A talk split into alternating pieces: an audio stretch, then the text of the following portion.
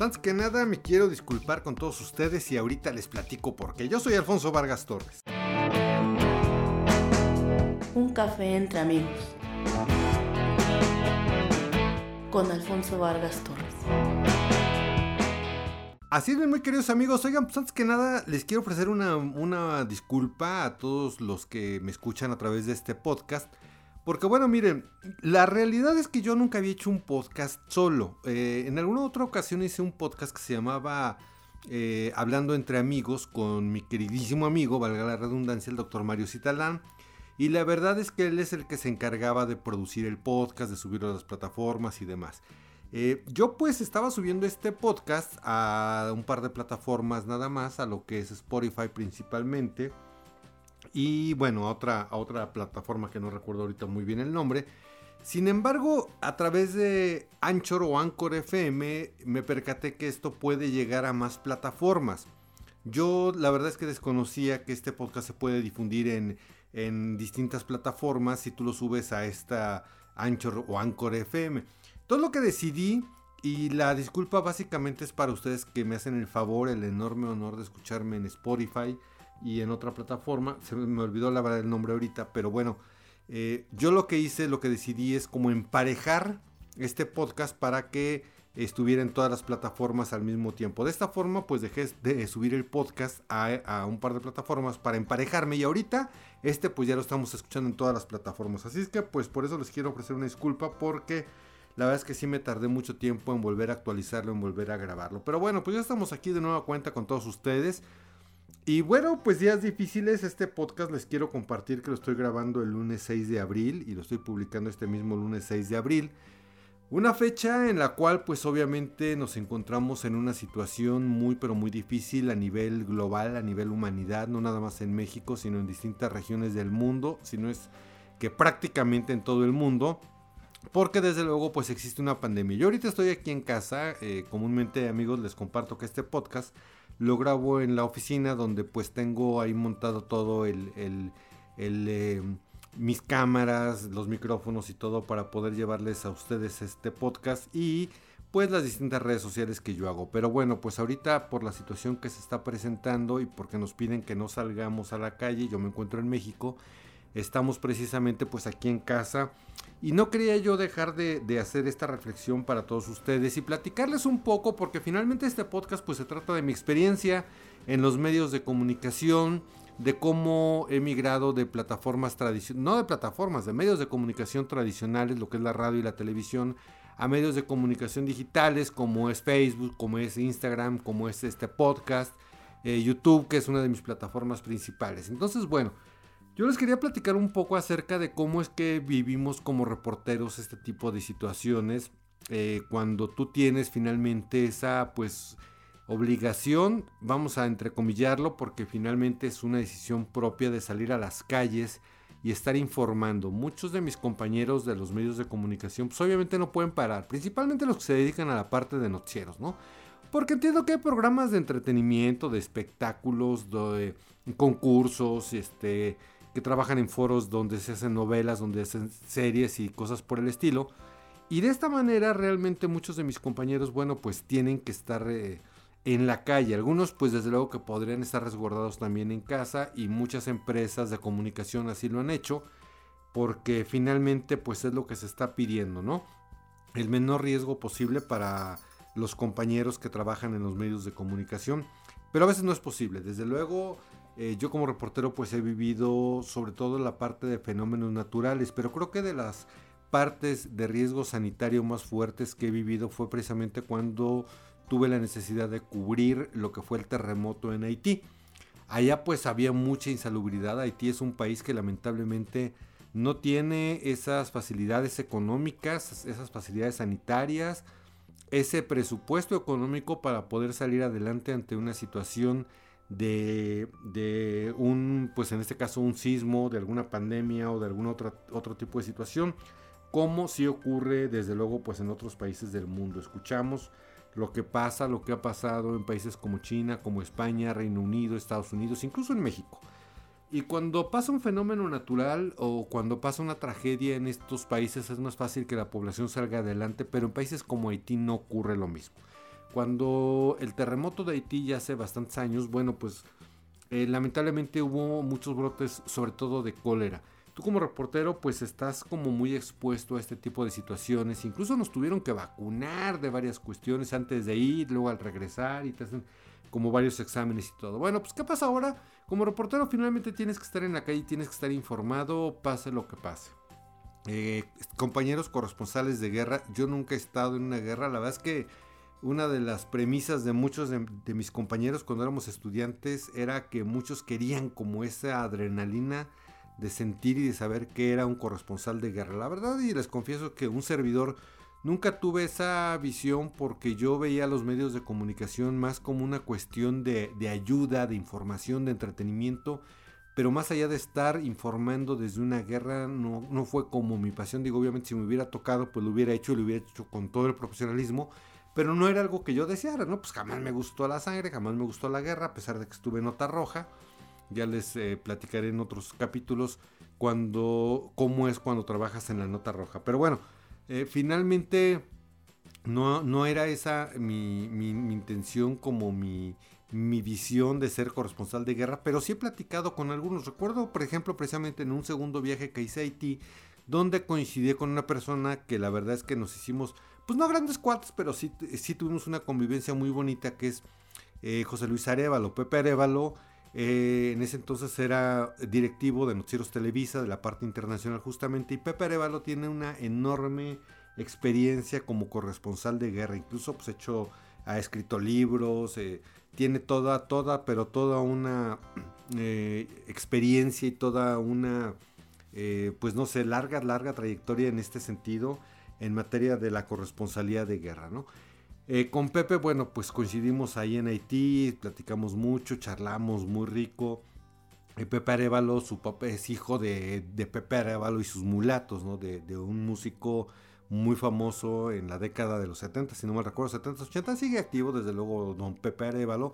Y mi querido Pepe Arevalo, pues ahora ustedes lo pueden ver y escuchar en, programas en Foro TV, siguen Noticieros Televisa, en el Mexiquense, en fin. Pero bueno, eh, ¿Qué pasa cuando ocurren este tipo de situaciones?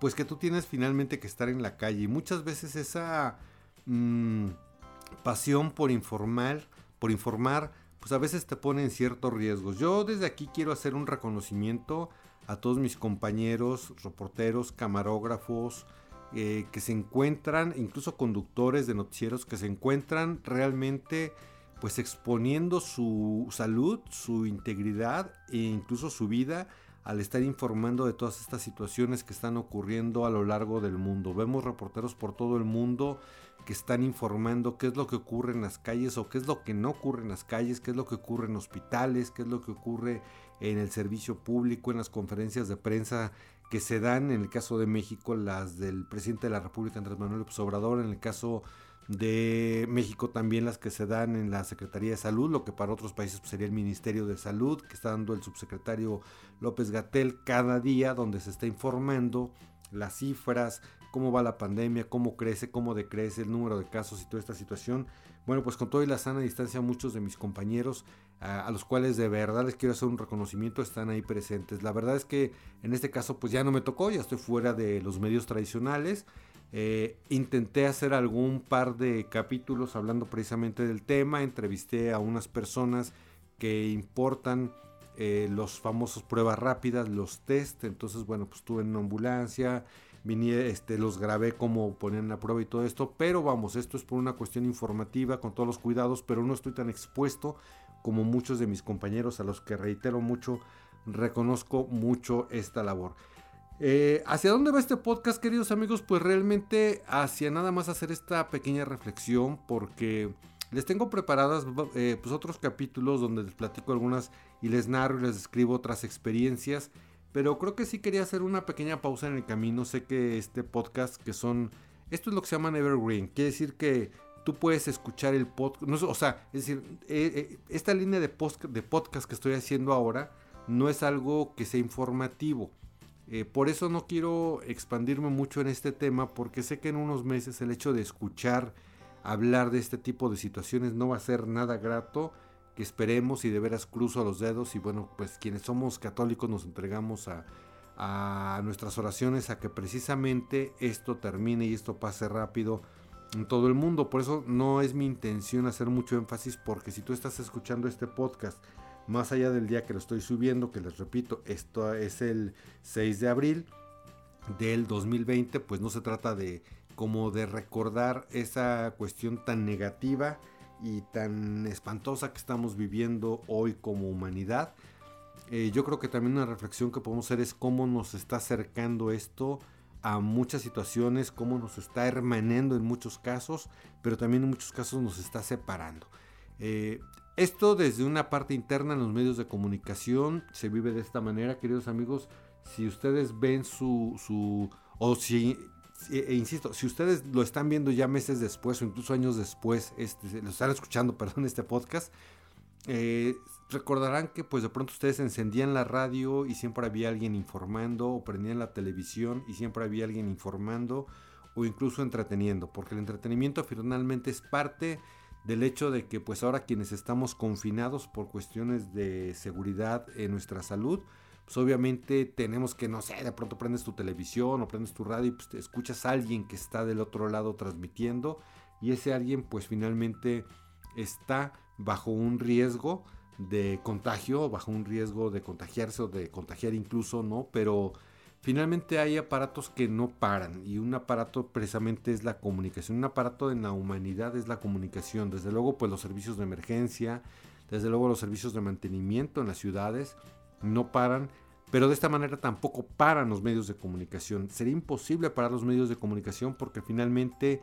eh, reitero mucho, debe haber alguien del otro lado transmitiendo, informando, contando lo que pasa en los distintos lugares del mundo, en las distintas ciudades, cómo es que se van desarrollando eh, las cifras, cómo es que se va desarrollando toda este, esta cuestión, porque imaginemos que si no existen los medios de comunicación, pues de qué forma tú encerrado en tu casa sabrías cómo va avanzando o cómo va retrocediendo incluso este tipo de situaciones que se dan. De esta manera, bueno, pues desde luego que eh, es importantísimo cómo fluye todo ahora. ¿Qué pasa ahora en las redes digitales, en los medios digitales, eh, en las redes sociales?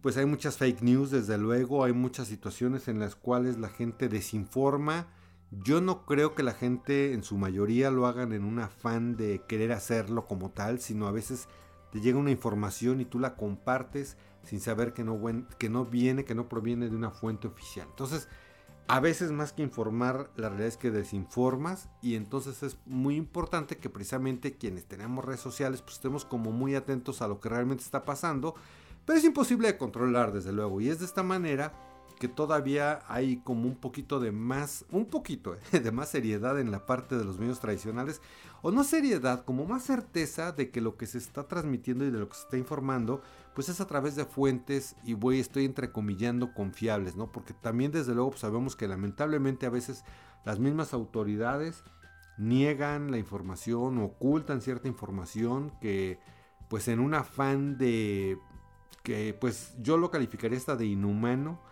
no quieren dar a conocer cifras o ocultan cifras en un afán de que sus gobiernos no caigan y ponen y anteponen esta parte de la política sobre la humanidad. A mí me da mucho como indignación cuando se hablan de números de muertes sobre todo, que dicen hay tantos hay tantas este, cifras de infectados o tantas cifras de personas muertas.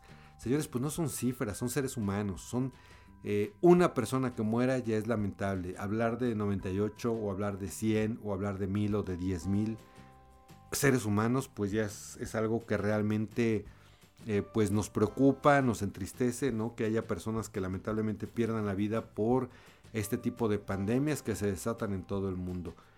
Eh, finalmente amigos, pues eh, como les comento y reitero mucho esta parte y si tú trabajas en los medios de comunicación, sé que este podcast lo escuchan muchos chavos que están estudiando la carrera de comunicación o que pretenden estudiar la carrera de comunicación. Eh, entonces es, como parte de saber realmente a lo que nos enfrentamos, porque muchas veces escuchamos o vemos la parte bonita, ¿no? Cuando ya el conductor, el reportero, ya presentó su nota tanto en la tele como en la radio o en las distintas plataformas digitales, Pero ¿qué hay detrás de todo este trabajo? Pues en este caso hay un riesgo. Imagínate tú como reporter, tú como persona que ahorita estás, este, o bueno, si lo insisto, reitero mucho, si escuchas este podcast después que estuviste en tu casa encerrado, pero saber que en la calle había una persona pues, protegida con una máscara, con, una, con un cubrebocas y si bien te iba con unos guantes y estás en las calles recorriendo la ciudad, las ciudades en busca de la información, en busca de la noticia. A esto a veces nos enfrentamos, mis queridos amigos. Eh, como les, les platico, bueno, si tú eres chavo, estás estudiando la carrera de comunicación, debes de saber que es parte del ser comunicólogo, debes de saber que es parte del ser periodista.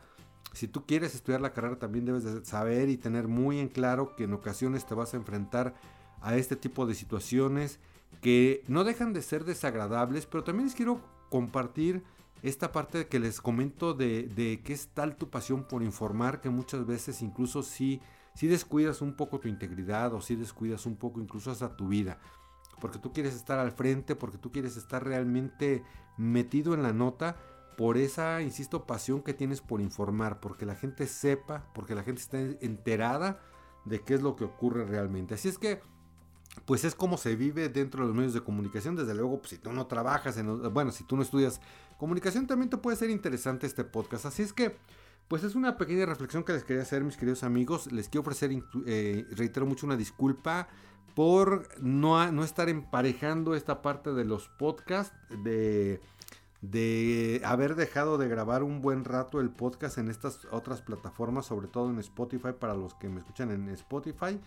Eh, y el hecho de que, bueno, pues finalmente ya estoy por aquí de regreso.